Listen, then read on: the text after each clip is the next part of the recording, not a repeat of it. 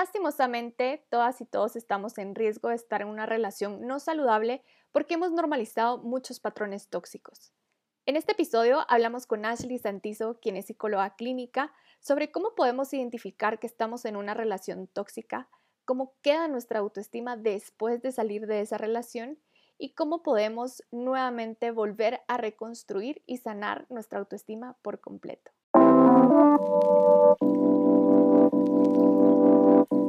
Para Sanar es un espacio de conversaciones honestas sobre la sanación. Hablaremos de todos los procesos emocionales, físicos y mentales que ocurren en nuestro interior cuando estamos sanando.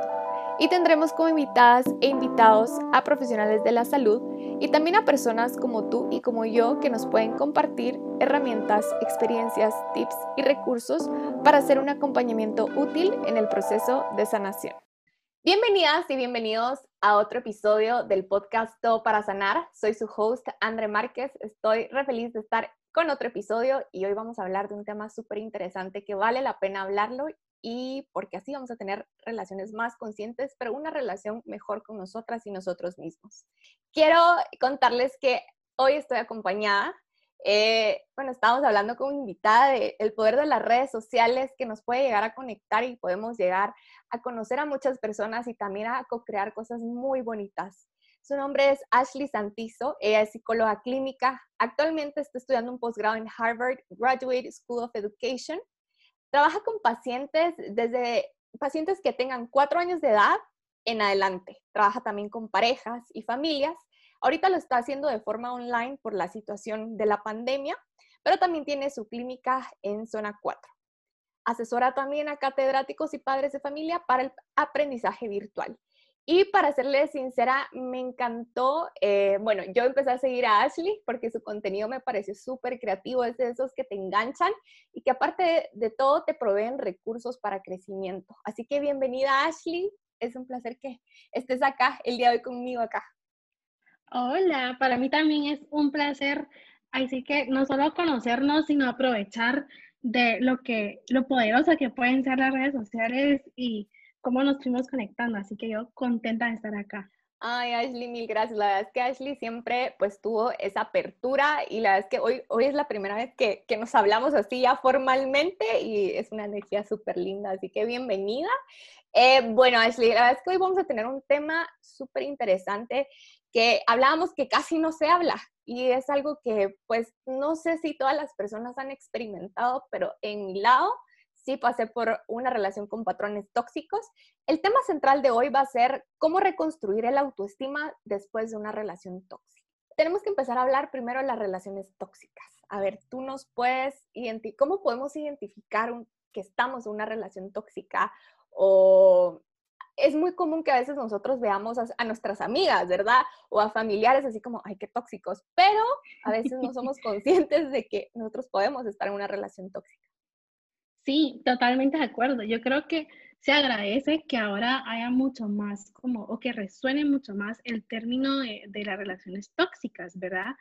Mucho tiempo atrás, eh, o sin ir tan atrás, un año tal vez, eh, no se hablaba tanto y era así como más en, los grupos de amigos, de decir, no, es que mi relación no va muy bien o no está tan saludable. Y este término de relación tóxica ha ayudado a que se hable más de qué es lo que pasa en una relación tóxica, ¿verdad? Y a qué se traduce a una relación que no es, no es saludable, porque no hay una eh, libertad o una igualdad en esa libertad, ¿verdad? Ya sea de expresión, ya sea de ser como yo soy, y eh, como si nos vamos como a esta, una imagen de algo tóxico, es algo que, que, te, que te inunda, pero que no puedes salir de ello, ¿verdad?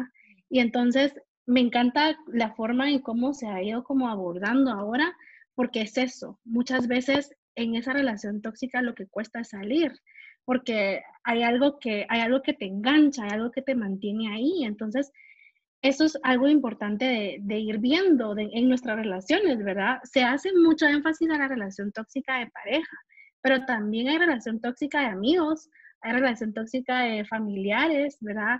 Hay incluso relaciones tóxicas en el trabajo, pero eh, las pasamos desapercibidas porque eh, lo normalizamos, ¿verdad? Si tu jefe te trata así, así, no, a mí también me pasa igual, o mi jefe es peor, entonces lo hemos ido normalizando y creo que es bueno, como tú decías, ir viendo qué patrones y qué pasa en esas relaciones tóxicas y cómo reconstruirnos después de ellas, ¿verdad? Y eso, la palabra normalizar para mí es una de, los, de las cosas que, que tenemos que ir desconstruyendo. Vemos patrones tóxicos, como tú decías, de la relación de, familia, de amigos, de, pareja, que vemos que, no sé, en las telenovelas, en las películas, en todo lo que nos quieren vender, pues vemos como esos patrones tóxicos de que, bueno, si me cela, me quiere.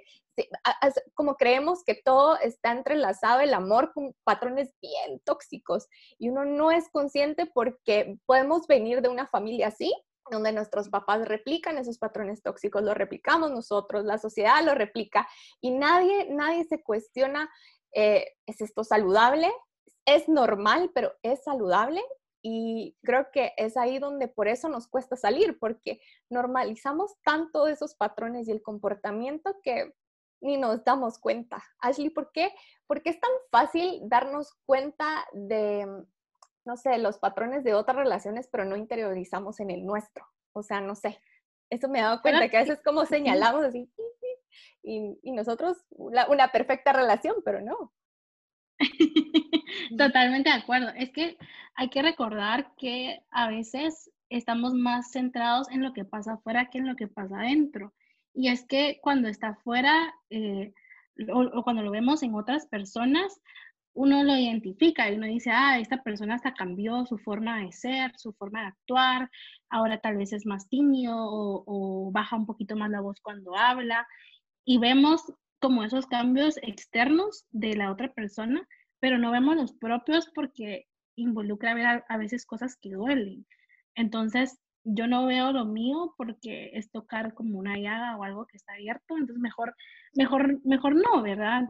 Por eso se hace mucho más fácil verlo en otra persona y ayudar a otra persona a salir de, este espacio eh, tóxico, pero es bueno también ver qué nos estamos diciendo a nosotros mismos en nuestras relaciones, ¿verdad? Me pasa muy seguido que es, eh, hablamos, por ejemplo, de, crianza, ¿verdad? ¿Cómo nos criaron nuestros papás? Y, y entonces es, ah, mis papás eran así, así, pero yo, yo salí normal, ¿verdad? Y, tal vez sufrí o tal vez eh, me hacían esto, aquello, pero yo salí normal. Y entonces ahí nos estamos como echando gol, ¿verdad? Porque entonces ahí ya, ya no estamos viendo qué es lo que, lo que pasa en, en, esa relación, sino que ya lo, ya lo como le pusimos una etiqueta de que esa relación está bien, entonces ¿para qué la vamos a cuestionar? Muchas veces por ahí va. Wow. Wow, wow. Y mira, ¿qué, qué tú, o sea, a nivel como, como psicóloga, nos puedes compartir qué red flags podemos nosotros identificar cuando a nosotros, por ejemplo, estamos en una relación y ahorita me voy a referir a pareja, familia o amistad, cualquier, cualquier tipo de relación, que sintamos que nuestra autoestima está siendo atacada o que estemos como, ajá, es que siento que eh, el autoestima está relacionado mucho también con, la decisión y el poder, ¿verdad? Que uno tiene con, o sea, de ti misma. Entonces, pues eso vamos a hablar un poquito más adelante, pero ¿qué red flags nos podemos dar o señales que nos digan como, bueno, esta es una relación en la que tu autoestima está siendo vulnerada? Siempre que se habla de este tema, el red flag principal se aborda de la otra persona. Como si la persona es eh, abusiva, te dice esto, te dice lo otro, pero también hay un red flag que uno, uno puede identificar en uno mismo. Y a mí me gusta verlo de la siguiente forma. Cuando la voz de la, de la otra persona o de las demás personas resuena mucho más o la escucho mucho más que a la mía, ahí es un red flag mío, ¿verdad? De que le estoy poniendo mucho más atención, le estoy dando mucho más peso, eh, los estoy complaciendo en todo lo que quieren, en todo lo que necesitan de mí.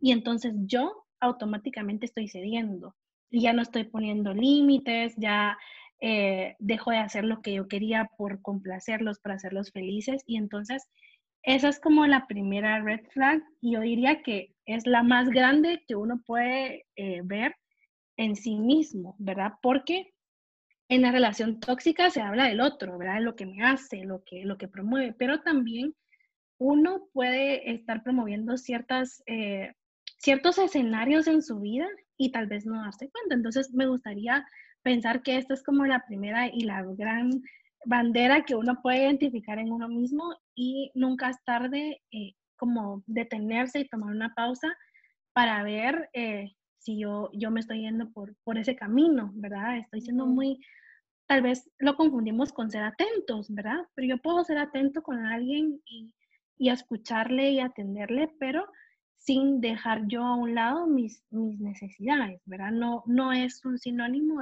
de, sacrificio, ¿verdad? El amor muchas veces se toma como un sinónimo de sacrificio y, y no tiene que doler, no tiene que costar eh, tanto de, de, lo que uno, uno quiere hacer, de lo que uno sueña también, ¿verdad? Eso, eso para empezar.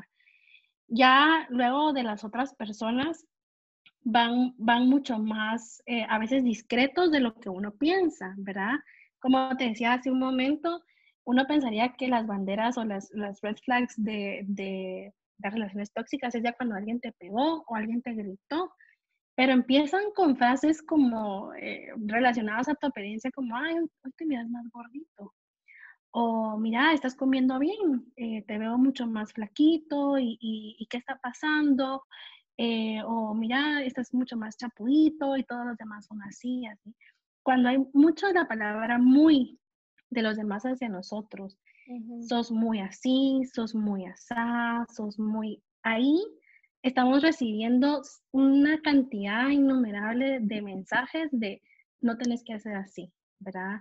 Así como sos, eh, no, no deberías de seguir. En ocasiones vienen con una buena intención y en otras, pues lo que hacen es que minimizan nuestra apariencia, si, si nos vamos al lado de apariencia, ¿verdad? O también puede ser al lado de inteligencia, ¿verdad? Ay, tan tontito, ¿verdad? Tan iluso, tan, tan, tan, ¿verdad? Entonces, esas, esas red flags eh, a veces las pasamos desapercibidas porque parecen inofensivas, pero si te las repiten todo el tiempo, se las cree uno, pues, y, y, se hacen parte de tu imagen, de tu concepto, y entonces, ay, si yo tan, tan tontito, ¿verdad? Uno se lo, se lo apropia. Entonces, eso, esas frases vienen de familia, de amigos, no siempre vienen de, de la pareja y es bueno irlas eh, como identificando. Y otra red flag también que es importante es cómo yo veo mi autoestima, ¿verdad? Si yo ni siquiera me he cuestionado cómo estoy yo, a veces solo dejo que lo que los demás digan, eso sea si me dicen, venite para acá porque ahorita ya no hay tantas restricciones y yo me voy, ahí ya no me cuidé, ya no me hice caso, ya no me escuché. Y entonces, como que, como te decía, uno se mete gol, pues, porque no, no te estás poniendo eh, y escuchando antes de lo que los otros te piden. Entonces, pasa muchas veces que no sabemos a dónde vamos y entonces confiamos en las demás personas. Y entonces ahí vamos, ¿verdad? Y, y si tú me dices que a ti te funcionó eh, tal marca y tal cosa, yo voy y, lo, y lo intento, pero a veces se necesita tomar una pausa y uno mismo descubrir a dónde quiere ir, ¿verdad? Entonces, esas creo que son las grandes y las que se pasan más desapercibidas. Sí, porque siento que usualmente como que ya vemos las, eh, como la punta del iceberg, ¿verdad? O sea, es como literal la imagen de la punta del iceberg son las que a veces minimizamos o es normal o, o lo hace porque, no sé, me quiere y por eso, ajá, etcétera. Pero cuando ya se sale de las manos y cuando ya vemos en un cuadro grande, vemos esta típica relación donde hay una desigualdad de poder, ¿verdad? Donde la otra persona como abusa ya, eh, psicológicamente, físicamente de otra persona, vemos un cuadro donde hay una constante humillación hacia la otra persona a nivel físico, a nivel intelectual. Y esto que decías que eres muy así, eres muy así, o siempre eres así, siempre eres de tal forma o siempre eres necia, o, que nosotros vemos que tal vez no, decimos, no, le está diciendo que es, no sé, es tonta, pero eh, eh, son como, ajá, son cosas tan mínimas que después ya vemos que eso escala y ya llega a la palabra, es que eres estúpida, o, o, eh, o eres lo peor, o ya a nivel físico, pues utilizan otras palabras de migrantes, ¿verdad? También em, hay mucha culpa. Siento que en una relación tóxica culpabilizamos siempre a la otra persona, la que está como en ese desequilibrio o desigualdad de, de poder también desacreditando los, los sentimientos. ¿Por qué pasa esto? O sea, siento que por no sé, de plano, por la misma desigualdad de poder, hay mucha desacredito a la otra persona, lo que siente, lo que es. Y como decías tú, Ashley, creo que siempre cuando yo dije, bueno, ¿cómo podemos identificar una red flag? Siempre pensé en la otra persona, la que tiene ese poder en la relación, ese, pero nunca o sea, bueno, sí sabía, ¿verdad? Que obviamente la autoestima es de uno mismo, pero no sabía que la primera, ajá, la, como que la primera señal es la de uno mismo, o sea, que, que estoy, cuando ya me quitan el poder de, mi autoestima y el poder sobre mis acciones, pues pierdo mucho. Y también vemos que esta, cuando nos quitan el poder, ya hay este control sobre nosotros y es el control ya sea de lo que pensamos, nuestros intereses, nuestras amistades, hasta a nivel económico puede haber, entonces, por esa misma desigualdad de poder. ¿Cómo está compuesta la autoestima?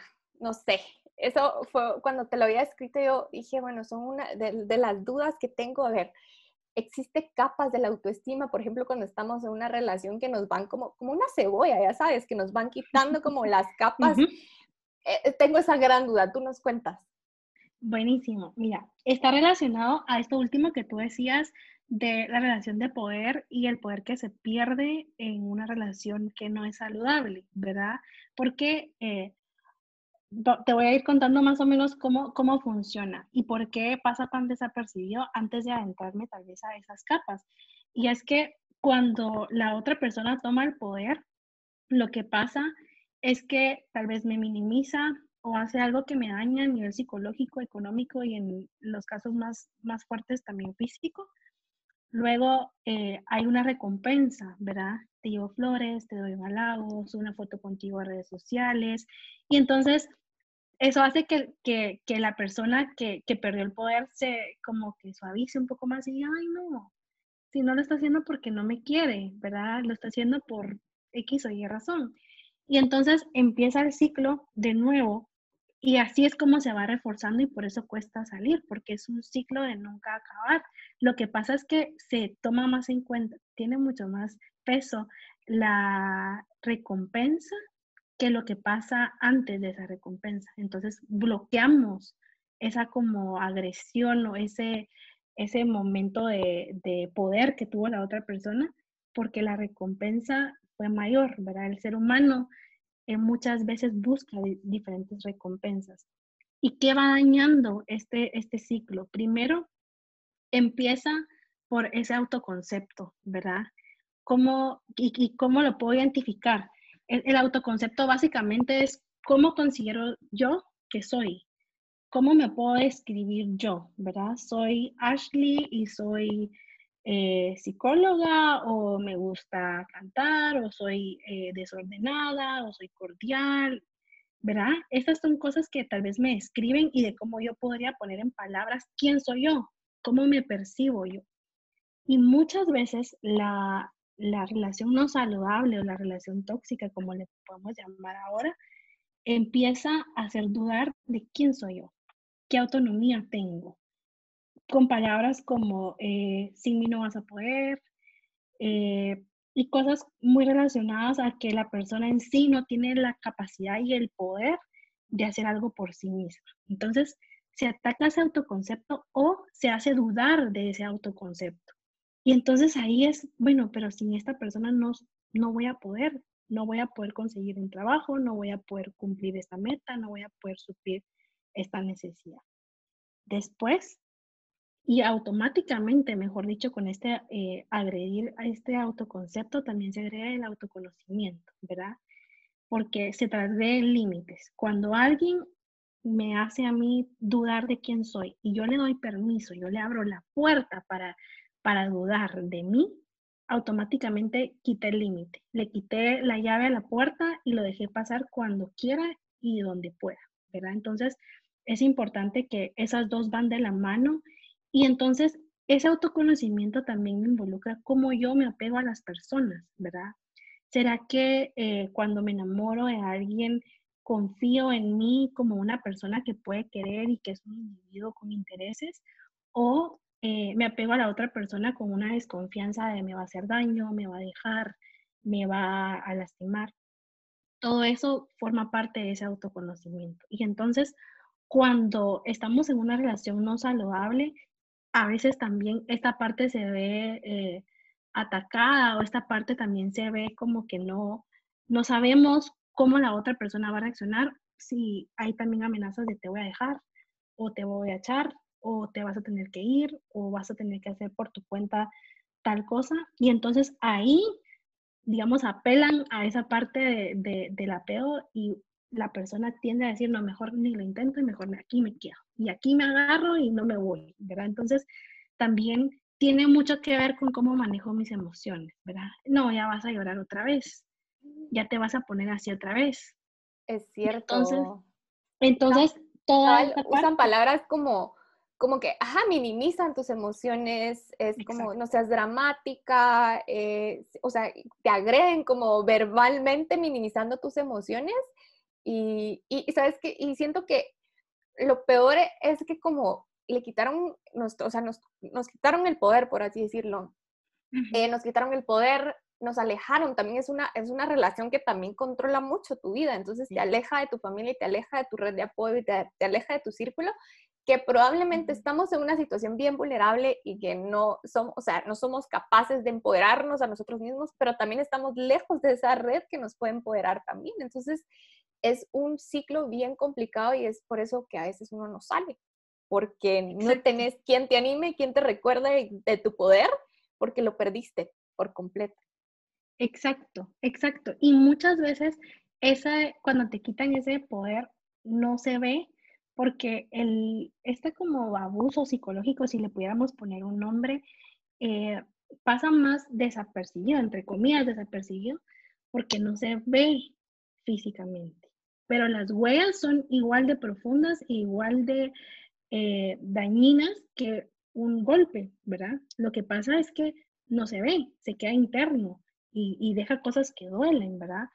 Muchas veces, como tú decías, se quita ese poder diciendo algo como yo te conozco mejor que nadie, ni siquiera tu familia te conoce más que yo, ni siquiera tú te conoces como yo. Y entonces ahí vas a capa de autoconocimiento porque es como, me conoce más que yo, ¿verdad? Sí, sabe lo que me conviene. Y entonces uno mismo ya va perdiendo esa autonomía y ese autoconocimiento y se lo regala al otro. Y es como, sí, tú me conoces mucho más, entonces lo que tú digas eh, tiene como un poco más de razón que lo que yo diga, ¿verdad?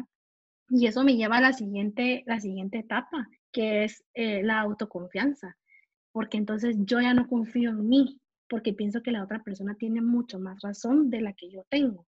Entonces lo que yo digo ya no tiene tanto peso, lo que yo hago ya no vale tanto, ya no me siento tan capaz, me siento mucho más vulnerable e incluso me puedo sentir invisible, porque yo ya no sé cómo hacer lo que, lo que se tiene que hacer. Yo no soy la persona para, para hacerlo. Y entonces esta tercera es la más importante porque cuando yo me pierdo la confianza, me perdí yo, ¿verdad? Me perdí esa conexión conmigo. Y esa es la parte más dura que no se ve.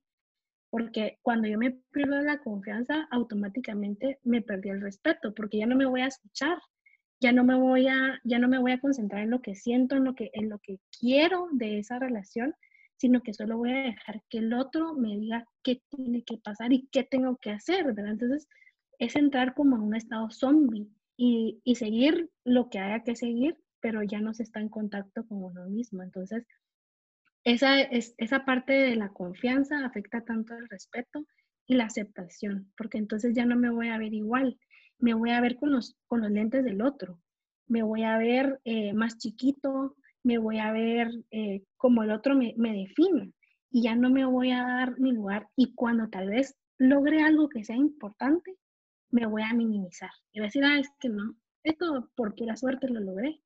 Y entonces ahí, en esas, en esas diferentes etapas, se va perdiendo esa conexión con uno mismo y por ende eh, se va como disminuyendo la autoestima. Ashley, con esta explicación que nos acabas de dar, la verdad es que estoy como fascinada en el sentido de yo no sabía que tan, o sea, que tan sistema, no sistematizada, pero sí un poco sistematizada estaba eh, construida nuestra autoestima. Y tienes razón, porque cuando ya lo ponemos como en, en, un panorama más grande, sabemos que cuando nuestra autoestima va a definir mucho, obviamente, cómo nos percibimos, nuestro valor, si somos autocompasivas o compasivos con nosotras, eh, también las decisiones que tomemos, porque como por eso mismo no tenemos tanto poder, no nos sentimos tan empoderadas, empoderados, que va a definir muchas veces nuestras decisiones.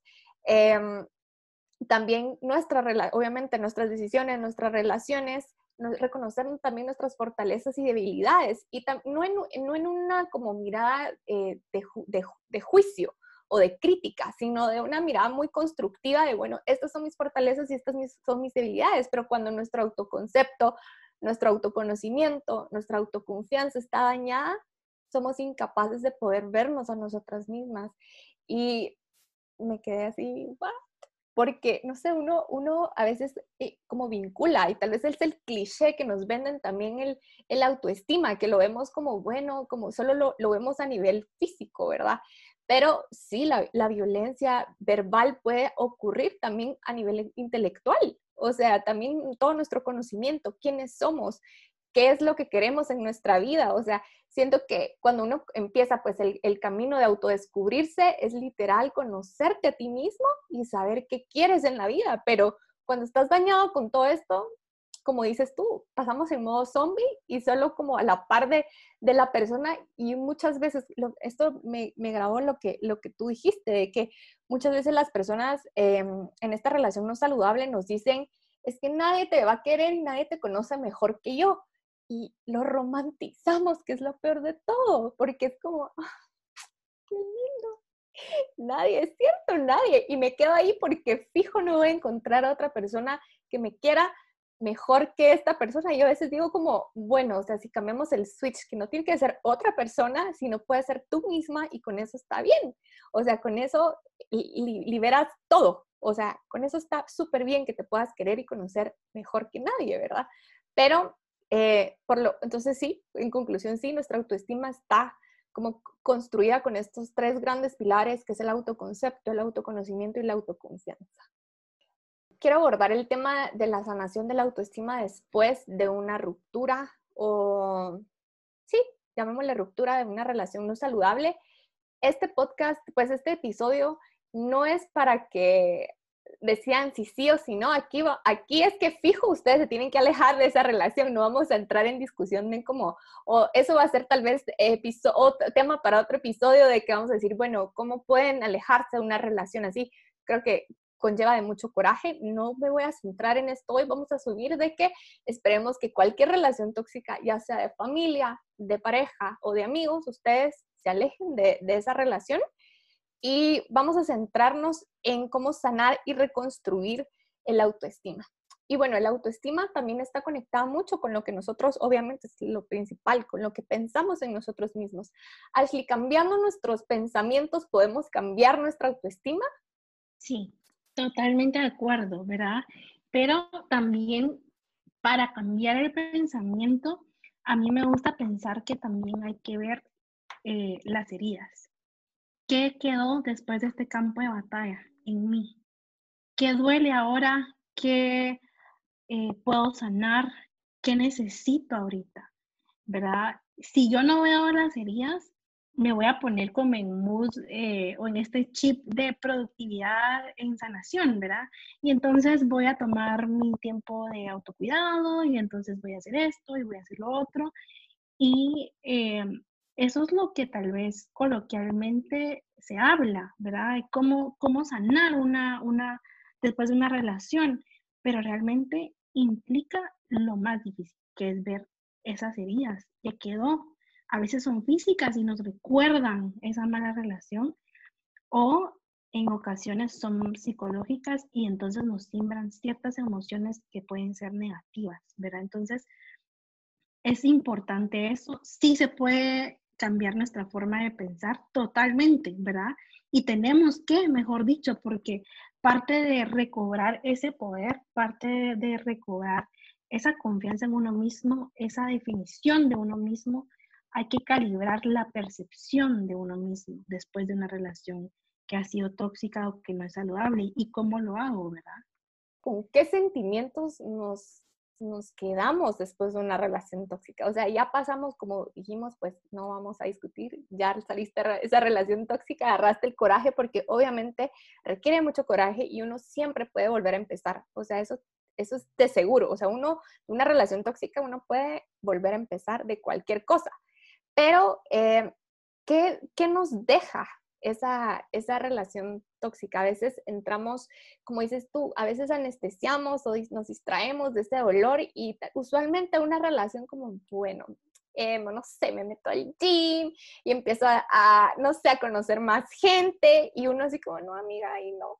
Porque eso, o sea, ahí puedes como, como otra vez como replicar esos patrones cuando uno no se da ese tiempo de ver las heridas. Y es por eso que eh, lo hablaba en, el episodio anterior, que esa es la brecha tan enorme entre la, eh, salud física y la salud mental, que la, salud mental no podemos ver esas heridas, o sea, sí físicamente no las podemos ver, pero son heridas emocionales que, o sea, no sabemos si nuestra autoestima viene bajo desde hace, desde la niñez, porque obviamente nuestra autoestima viene construido desde la niñez. Podemos ser no sé, niñas y niños que crecimos con nuestra autoestima baja y hemos replicado muchos patrones. Entonces, ¿qué nos, qué nos deja una relación? Después de una relación tóxica, tú que has visto pacientes, ¿cómo es como usualmente se quedan? Mira, hay un repertorio de, de, formas distintas de cómo, cómo puede alguien estar después de una relación tóxica.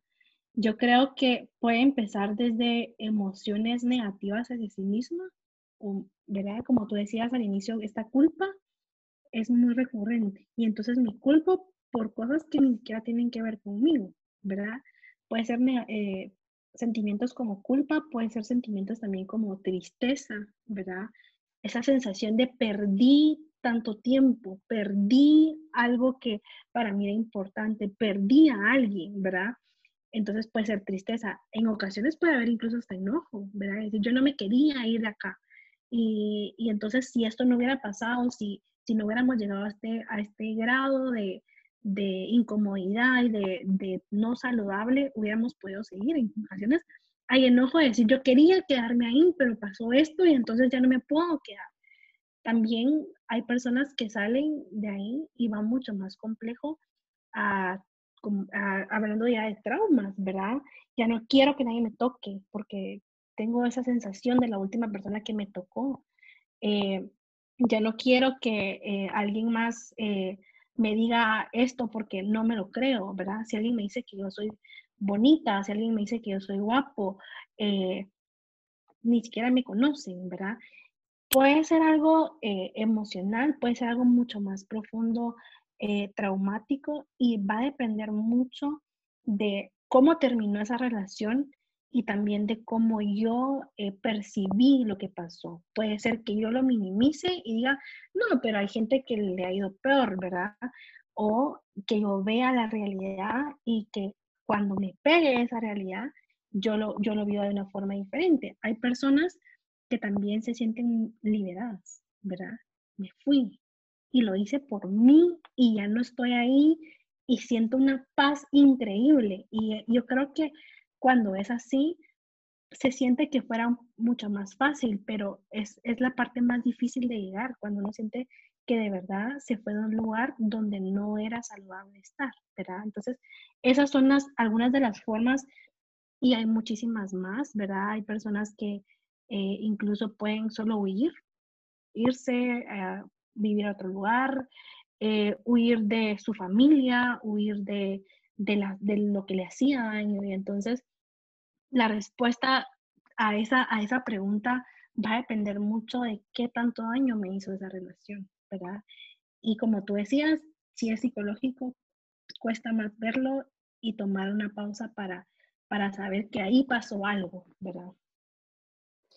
Y siento que también es bien importante como ese periodo de reflexión después de una ruptura, eh, o de que te alejes de tu familia, de cualquier relación no saludable, para que entres como en un periodo de reflexión y no de juicio, porque usualmente tienes toda la razón. Uno se pregunta, pero ¿por qué aguanté esto? ¿Por qué estuve ahí? ¿Por qué me tardé tanto tiempo en cortar? ¿Y por qué? ¿Y por qué? ¿Y por qué? ¿Y por qué?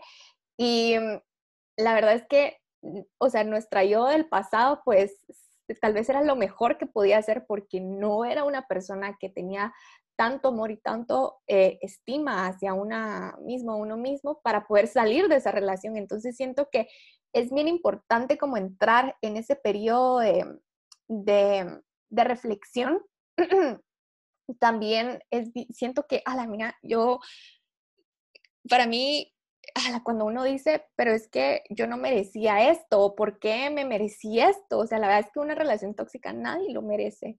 Al final hay muchos patrones tóxicos que vienen de la decisión, ¿verdad? Pero nadie merece estar en una relación tóxica. Entonces, siento que es bien importante no entrar en esta, como en este ciclo de, que en esta reflexión no sea como un tiempo de echarnos la culpa, de decir tú te lo merecías o de cuestionarnos muchas cosas cuando ya estamos como en un proceso activo de sanar. Creo que lo que menos queremos pues es tener como una relación tóxica y replicarla con nosotras. Sí, totalmente de acuerdo, ¿verdad? Eh, se vale querer estar mejor, se vale eh, querer tal vez no revivir esa relación, ¿verdad? Lo que no se vale es replicarla con uno mismo, porque si yo me la replico conmigo, estoy repitiendo un patrón y cuando venga una nueva relación no voy a ver esas banderas rojas, no voy a ver eh, que algo me hace daño, sino que voy a seguir como eh, con esa palabra que decíamos al inicio, como que todo está normal, ¿verdad? Entonces, esa primera relación conmigo fija el tono para la relación con los demás. Entonces, eso es importante al momento de que uno sale de una relación así, recordarlo. Yo siento que todo mundo necesitamos terapia, sinceramente. Todo mundo, aunque no, no tengas ningún problema, necesitas terapia. Pero, eh, ¿qué pasa cuando estamos como en negación? Como, ajá, no sé, tú sabes, cuando uno está en negación, como, no, yo necesito ayuda, o sea, yo estoy perfectamente bien.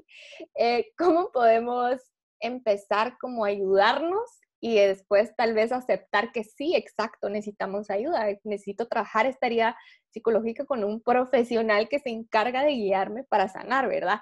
Pero, o sea, tal vez tú nos puedes decir cómo podemos empezar nosotros a reconstruir, eh, porque no es sanar el, o sea, sí es sanar el autoestima, pero más que todo es reconstruir el autoestima, porque son estas capas que tú nos contaste, cómo podemos empezar a reconstruirla y también pues nos cuentas cuándo es momento o, o está bien ir a terapia para esto. Ok, me parece genial. La verdad es que, como tú decías, ante el hecho ir a terapia hay muchas ideas y a veces la mayoría pueden ser muy negativas, ¿verdad? Solo los locos van a terapia, solo estos van a terapia y no puede salir adelante solo. Esas son también otras banderas rojas que uno también tiene que ir escuchando en su eh, contexto y con las personas que se rodea. Pero, por ejemplo, si yo estoy muy irritable, todo lo que me dicen me enoja o todo lo que me dicen tal vez me hace sentir mal conmigo mismo, me hace sentir culpa, me hace llorar, eh, siento que no soy tan tolerante con mis emociones porque pasé por algo que, que fue complejo como terminar una relación, creo que ahí uno puede poner una pausa en el sentido de decir, hay que reflexionar qué está pasando internamente, que estoy eh, viendo como la reacción a mi emoción, ¿verdad? Eh, o por el contrario, ¿verdad? Si, si me lo tomé como muy relajado y entonces me volví súper mega productivo, eh, de verdad es bueno tomar ese momento para reflexionar e ir a terapia puede ser ese momento para reflexionar, ¿verdad? No necesariamente para hablar de lo malo y lo feo que pasó, sino para decir, eh, ahorita estoy actuando así, esa, y, y no sé por qué, ¿verdad? Y me pasa mucho más frecuente. Y entonces ahí es un buen momento para, para buscar esa terapia. Si realmente el haber terminado una relación es complejo, eh, uno puede decir con uno, ser honesto con uno mismo, mejor dicho, y decir, tengo ganas de que la próxima relación que tenga y la relación que tengo conmigo mismo sea saludable. Y entonces puedo buscar ayuda para que eso pase, ¿verdad? Eh, la historia de uno es, es algo muy, muy personal. Uno decide cómo quiere vivirla, cómo quiere cambiarla, cómo quiere que sea el presente y cómo sea el futuro.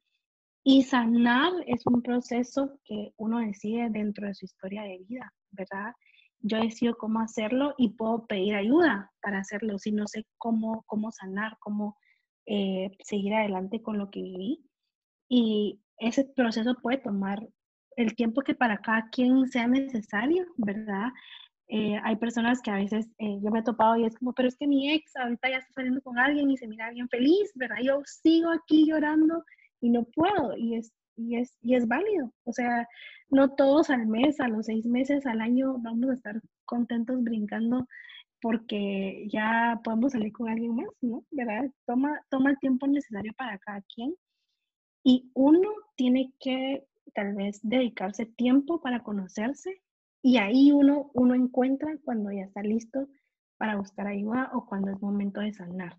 Si uno sigue de largo, no va a encontrar ese, ese momento, ese tiempo y va a seguir de largo y en el mejor de los casos me voy a topar con una persona que tal vez va a ser diferente, pero si yo seguí de largo muy probablemente voy a repetir lo que viví porque no me detuve a reflexionar. Entonces, ese proceso de terapia nos puede ayudar incluso a reflexionar y, ver qué pasó antes y qué no queremos que pase ahora y en el futuro.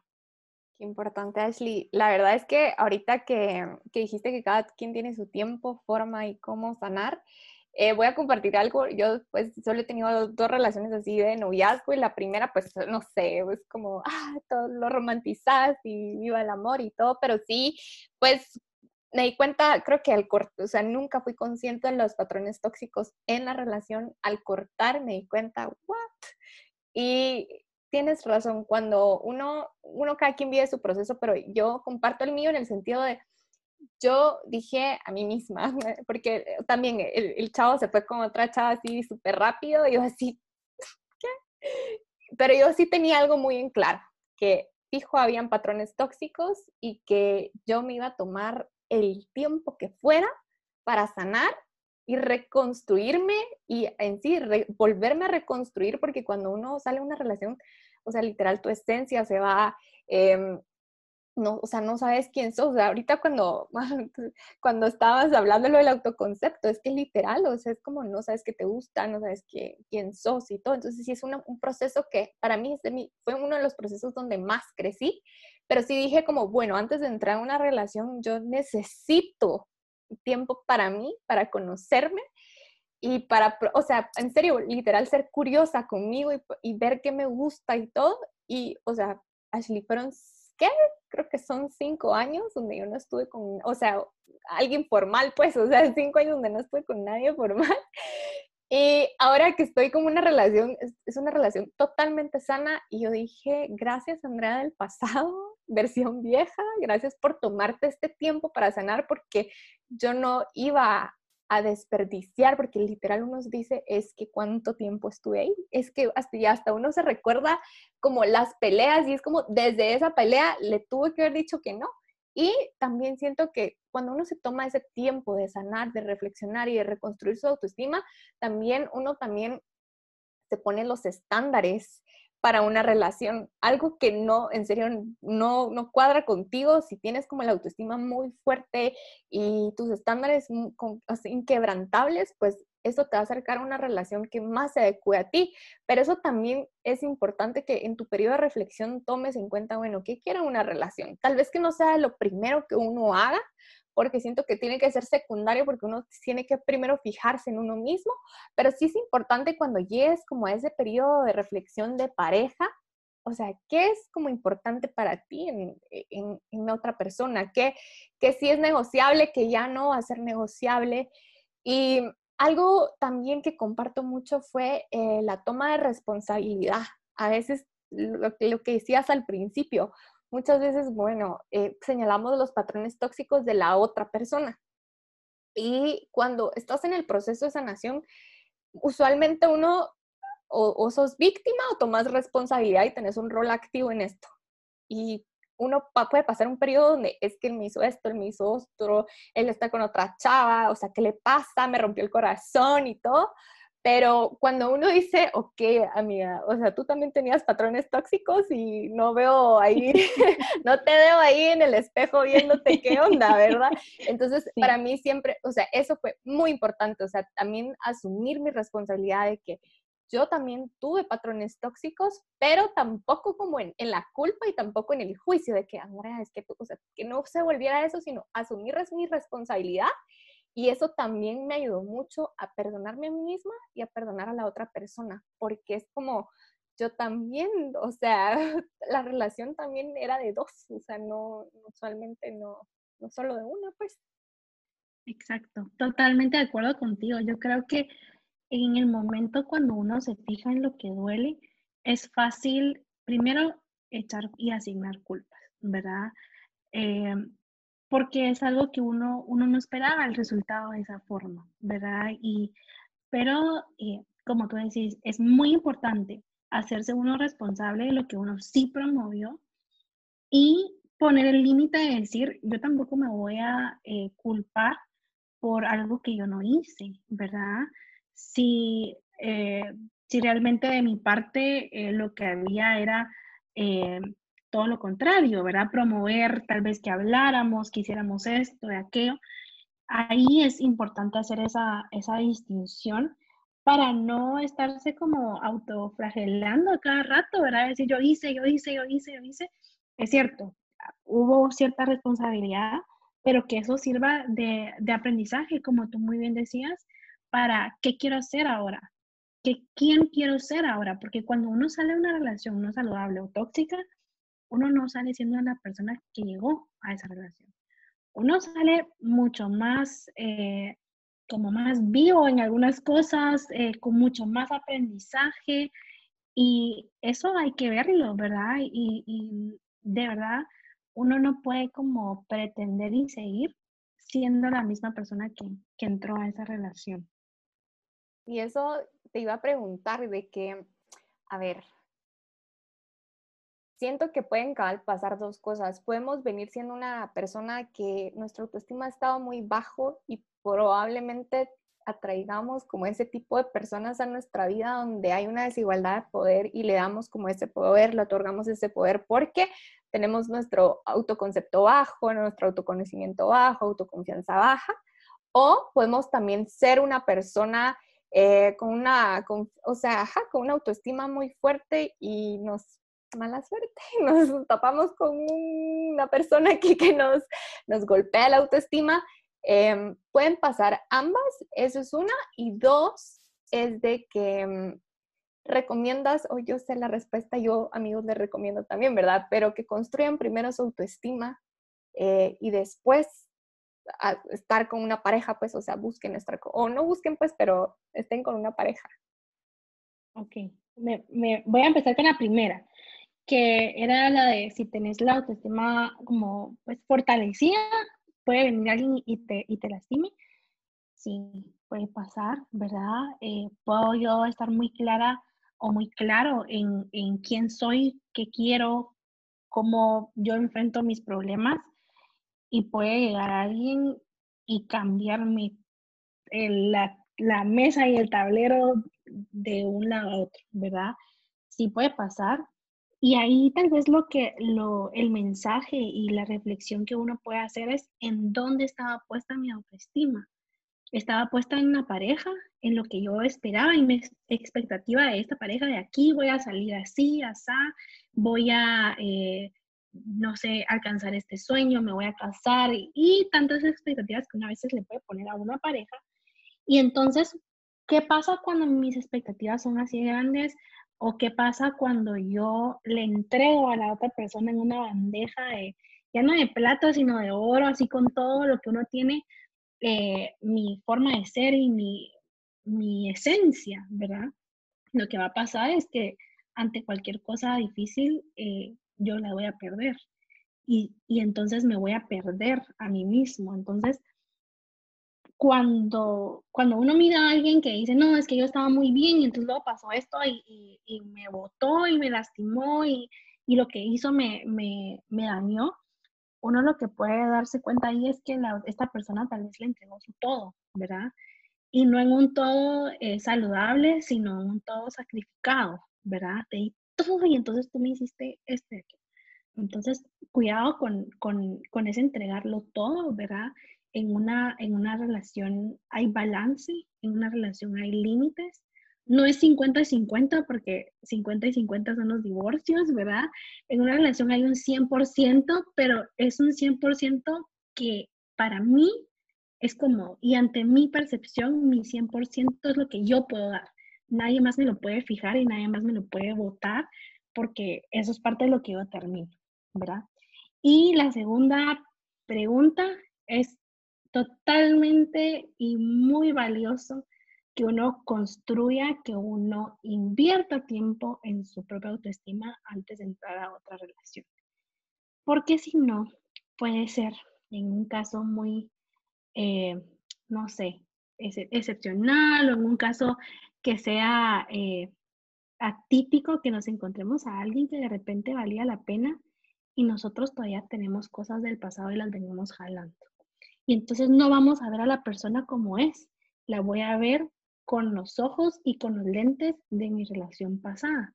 Entonces, si a mí me engañaron en mi relación pasada, si a mí me trataron mal en mi relación pasada y de repente esta otra persona tiene cualidades y es una persona, porque es una persona totalmente diferente, no lo voy a ver como es y va a ser bien injusto para esa persona que yo lo esté eh, maquillando y poniendo de una forma distinta a la que es. Pero entonces, esa es una variante de, de por qué es importante construir el autoestima antes de entrar a otra relación. Y segundo, no se va a disfrutar esa relación nueva.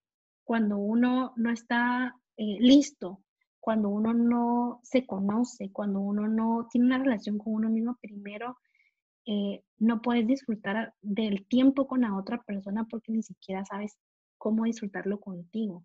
Entonces, sí es bueno hacer como ese check-in de cómo estoy yo internamente, ver qué elementos de mi autoestima qué elementos de mi carácter tal vez en este momento no están tan fortalecidos y que puedo trabajar en ellos. Y cuando yo me sienta listo, voy a, encontrar a la persona que también eh, me trate y me quiera como yo merezco ser querido. Qué linda reflexión y tienes toda la razón. Em, cuando no nos damos ese tiempo para reconstruir nuestra autoestima y buscamos como otra persona porque igual queremos la validación externa, eh, usualmente si encontramos como, si tenemos esa suerte de encontrar una persona que no se va a aprovechar de eso, tal vez no la vamos a, a querer como se lo merece, por así decirlo. Em, y probablemente no vamos a disfrutar y no nos vamos, porque todo siempre lo vamos a vincular en nuestra última relación, en los errores, que me engañó, fijo, me va a engañar y todo. Y no nos damos como ese también oportunidad de, amar sanamente. Siento que es, a es como un momento eureka cuando uno en serio encuentra como esa persona donde dice uno, a la gran, esto es, esto es querer saludable y sanamente. Vamos a dar como, cada una va a dar cinco tips para poder reconstruir, o que, no cinco, los que quieras, la verdad, los que quieras. Cosas que nos pueden ayudar a reconstruir nuestra autoestima, y dar las mías, todas las tuyas, porque obviamente te lo puedo dar de, una, de alguien que lo vivió, una experiencia, pero tú obviamente nos puedes dar como eh, esa mirada más de aspecto profesional, por supuesto. Yo tal vez no había tocado algo como muy personal, pero parte de, de lo que hemos practicado son cosas que, que también en mi vida personal las he vivido y ha habido muchísimo aprendizaje. El principal aprendizaje que al menos yo he tenido como, como ser humano y luego también lo he puesto en práctica en lo que hago es qué historia me estoy contando hoy, ¿verdad? Me estoy contando la historia de un ser humano que, que está creciendo, conociéndose, que está como en esta búsqueda de qué quiere y cómo quiere vivir una pareja, o estoy contándome la historia de esta persona pobrecita que no puede salir y nadie lo quiere y nadie eh, puede ayudarle, ¿verdad? Entonces, es bien importante esa, esa distinción, ver cómo nos estamos, cómo nos estamos tratando, ¿verdad? ¿Cómo me veo yo al espejo? Eh, me estoy comparando también con alguien más. Eso es, es importante porque si yo empiezo a minimizarme, a quitarme valor, eh, no voy a darme cuenta cuando alguien más también lo haga y lo haga en una intensidad mucho más fuerte, ¿verdad? Otra cosa que también eh, me ha servido mucho es cuando hablo de mí, preguntarme qué es lo que estoy eh, haciendo énfasis. Estoy haciendo énfasis en mis errores, estoy haciendo énfasis en lo que no he podido hacer y lo que no he podido lograr. Estoy haciendo énfasis en mi esfuerzo por lo que estoy haciendo o estoy haciendo énfasis en mis cualidades y en lo que yo soy, ¿verdad?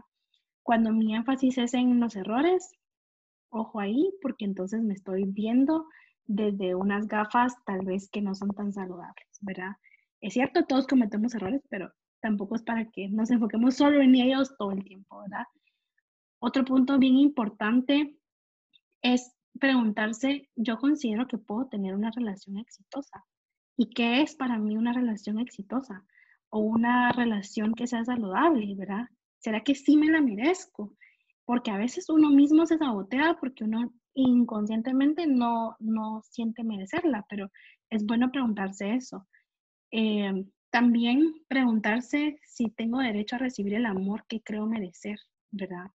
A veces uno, por eh, algunas experiencias de la vida, llega a pensar que no merece tal amor o no merece ser tratado de tal forma, pero es bueno también evaluar internamente eso.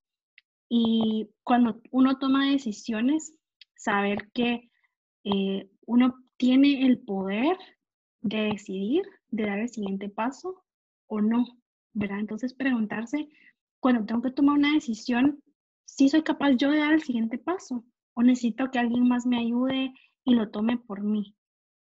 Si es esta segunda, es bueno ir reflexionando a quién le estoy dando la responsabilidad de tomar esas decisiones por mí. De esta forma, uno puede ir como haciendo una evaluación de decir a, a quién le estoy dando el poder sobre mi vida o si estoy tomando el poder en mi vida, ¿verdad? Muchas gracias, Ashley, por compartirnos.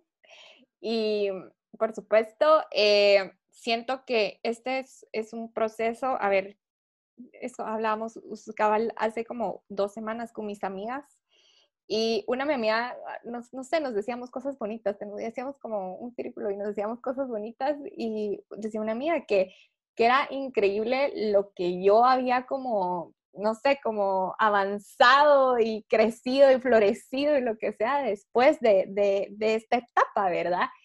Y lo más importante que yo vi en, cuando uno tiene la oportunidad de sanar es, la verdad es que una relación tóxica, obviamente no se lo desea a nadie, pero eh, también tomarlo como una oportunidad de crecimiento. O sea, sí, sé que fue algo malo, pero bueno, vamos a conocernos nuevamente y quitarnos el miedo de, descubrirnos, de conocernos.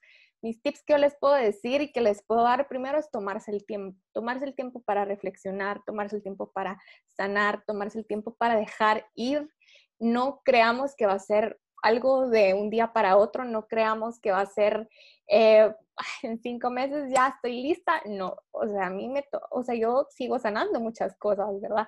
Pero a mí me tomó mucho, en mi, en mi experiencia personal me tomó mucho tiempo, pero yo decidí darme el tiempo. O sea, no fue de que no hayan personas allá afuera, no fue que no, no sé, yo sí me decidí eh, tomar ese tiempo, ese proceso para descubrirme y se los juro que ha sido de las etapas más lindas porque cuando uno en serio no sabe qué, eh, quién es, pues solo toca descubrirte nada más y es como, bueno, vamos a probar. Y en serio, o sea, yo soy maestra de yoga y por eso descubrí el yoga, porque dije, empecé a probar un montón de cosas para, para ver qué me gustaba, qué, qué, qué hacía resonancia en mí y yo descubrí que también en ese proceso me ayudó mucho a decir como, bueno, necesito que algo que cree resonancia y, si no sé quién soy, pues bueno, voy a ver cómo se siente la mente, el corazón y el cuerpo y voy a empezar a como, como, ajá, como a conectar esa sincronía.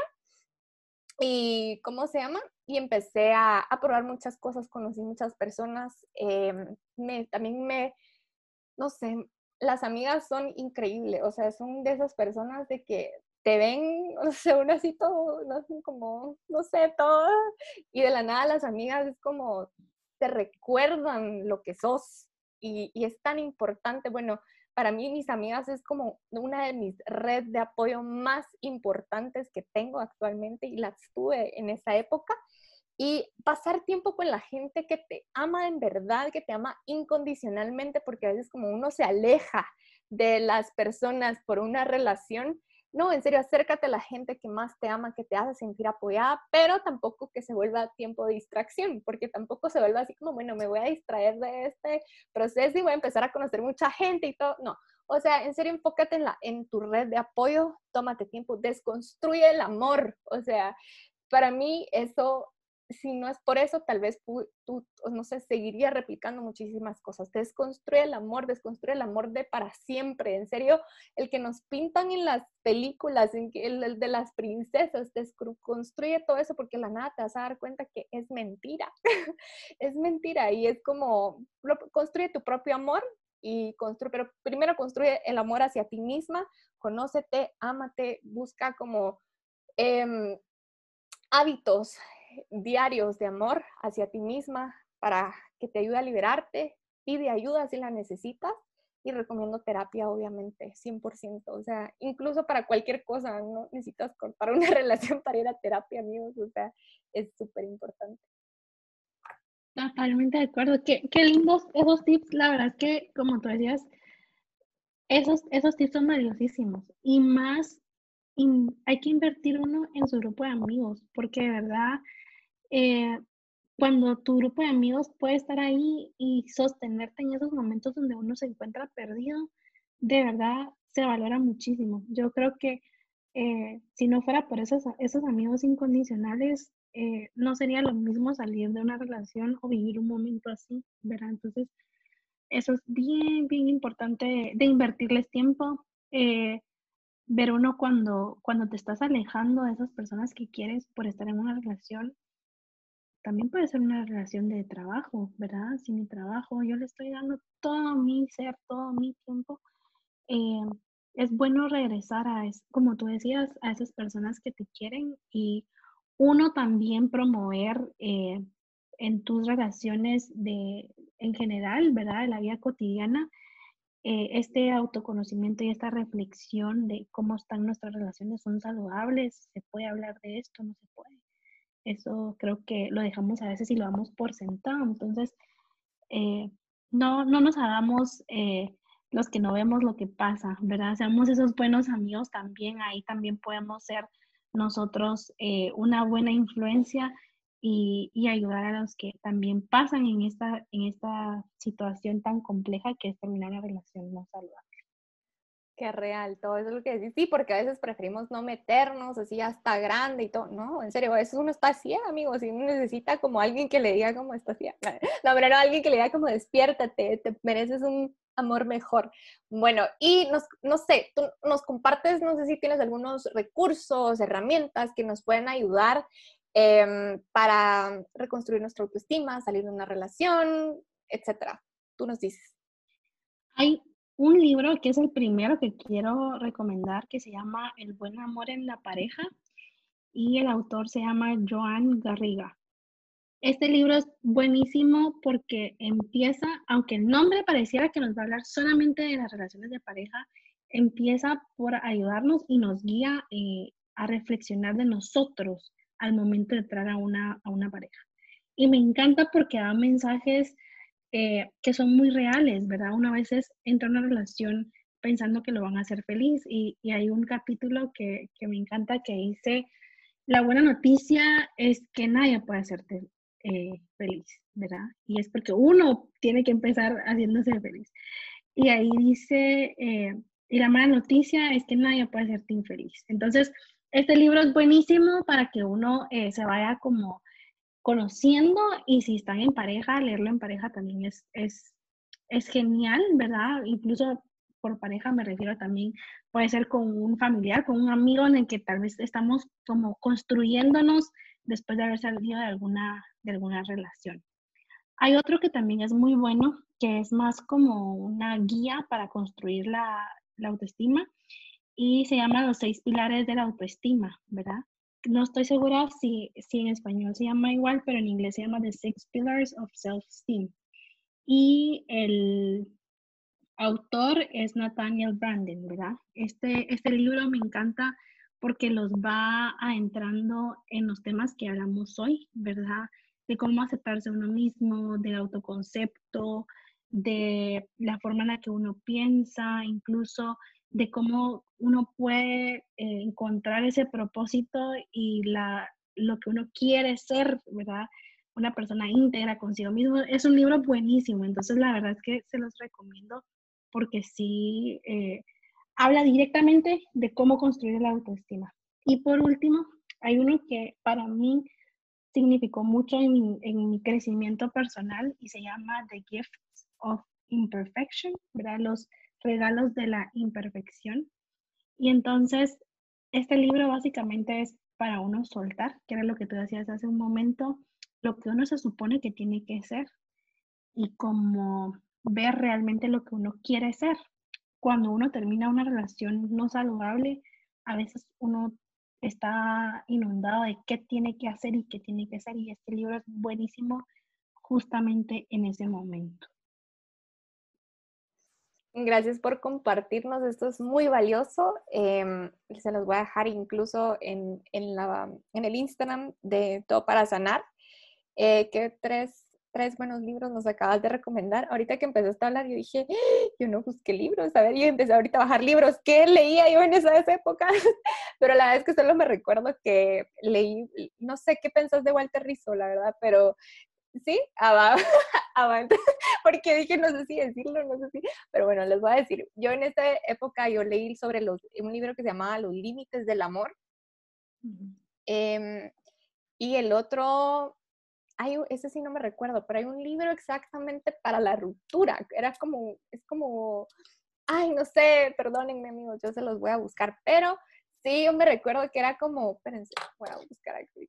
Y hay otro libro de, de, Walter Rizzo que era Desapegarse sin anestesia. Ese me gustó muchísimo porque por primera vez siento como que el desapego es como un término muy, no sé, muy, muy oriental, por así decirlo, muy como del budismo y todo esto de desapegarnos y todo, pero creo que eh, esa fue la primera vez que tuve contacto con el desapego y me ayudó muchísimo a como sobrellevar la ruptura. Entonces sí se lo recomiendo. Ahorita voy a buscar el, el otro, el otro Buenísimo. Yo, yo la verdad es que pensé en libros porque yo al menos me gusta muchísimo leer y son libros que de verdad he leído y que me han movido. No, no, se, los, no se los recomiendo solo porque eh, sean algunos de los que utilizamos con mis pacientes, pero sí en mi vida personal me han servido en momentos como bien cruciales, ¿verdad? Eh, obviamente también tener cuidado cuando uno está vulnerable. Eh, y aprovecho el espacio para, para, decir, cuando uno está vulnerable, hay personas que le dicen, no, yo te guío, eh, y entonces eh, este programa y, te vas a volver como mucho más fuerte y no sé cuánto tiempo, ¿verdad? uno tiene que tomarse el tiempo que le sea necesario, ¿verdad? Hay, hay workshops que son increíbles de crecimiento personal, hay libros que son increíbles de, de crecimiento eh, personal, pero sí hay que cuidarse uno en ese momento vulnerable, ¿verdad? Totalmente. Y ya encontré el libro, se llama Manual para no morir de amor. Ese. Buenísimo. Ay, sí, me gustó muchísimo. Yo estaba en la U, me acuerdo, y está, está en la biblioteca. Imagínate qué joya. O sea, lo leí en la Biblia y muy, muy bueno. Y tienes toda la razón. Incluso a veces no somos personas que nos guste leer, por ejemplo, pero también hay, como dices tú, o sea, metámonos a, ahorita que tenemos webinars, foros, eh, películas, pero, o sea, no películas románticas, por favor, sino películas que, que, nos, que nos ayuden como tiene el interior. TED Talks hay un montón, o sea, en serio, ustedes pongan autoestima o self-esteem y les sale cantidad de cosas. Entonces, recursos hay muchísimos. Y bueno, para finalizar, Ashley, la es que me encantó, aprendí muchísimo también, pero a ver, cuéntanos, ¿dónde te pueden encontrar? ¿Qué estás haciendo? No sé, tú dices. Bueno, entonces me pueden encontrar en Instagram o en Facebook como Tribe Psicología. Eh, realmente estoy trabajando ahorita con pacientes, ¿verdad? De forma presencial por todo lo que está pasando, pero me gusta hacer mucho énfasis en que es un tiempo de autocuidado, ¿verdad? Y, es bueno que uno tome sus precauciones, así como las estamos tomando eh, físicamente, también tomar uno su cuidado eh, personal, ¿verdad? Entonces, estoy acompañando a las personas en ese autocuidado, en ese trayecto y autoconocimiento, ¿verdad? Entonces estoy a las órdenes en, en ese sentido. Eh, como pudieron darse cuenta, soy una persona que me encanta eh, leer, entonces también he, he estado trabajando en algunos clubes de lectura, entonces vamos a ver ahorita en agosto si, si empezamos alguno nuevo. Pero empecé el primero cuando empezó la, la cuarentena en, en marzo. Y la verdad es que ha sido bien bonito irnos conociendo. Son libros que no son de psicología, entonces si les gusta leer como a mí, más que, más que bienvenidos en esos espacios. Y yo súper contenta de, de, estar ahí platicando con ustedes. Eh, soy una persona realmente que, que, estoy muy abierta a platicar en, en mis redes sociales y, y, conversar ahí lo que, lo que podamos y lo que ustedes quieran. Entonces, quedo ahí siempre al pendiente. Y de verdad, gracias por este espacio. Me encantó, me encantó de verdad. Ay, gracias a ti, a mí también me encantó. Y hazla con lo del club de lectura, por favor, mándamelo y yo lo posteo en mis redes porque sí, o sea, siento que esto también es uno de los beneficios de la pandemia. A veces como que uno dice, ay, no voy a meter al club de lectura porque aquí que el tráfico llegue, tenemos menos tiempos para leer, no sé, ¿verdad? Mil excusas, pero qué belleza eh, lo voy a, dímelo, yo lo comparto en mis redes. También, eh, pues, estoy haciendo el directorio de los profesionales de salud que entrevisto aquí en, en, en, el podcast. Y pues voy a dejar tu contacto para quien quiera. Pues la verdad es que me encantó Ashley, se la, se la recomiendo. No soy su paciente, pero hablé con ella, entonces, entonces aprendí muchísimo y me llevo muchísimo. Entonces siento que eso es como una buena señal.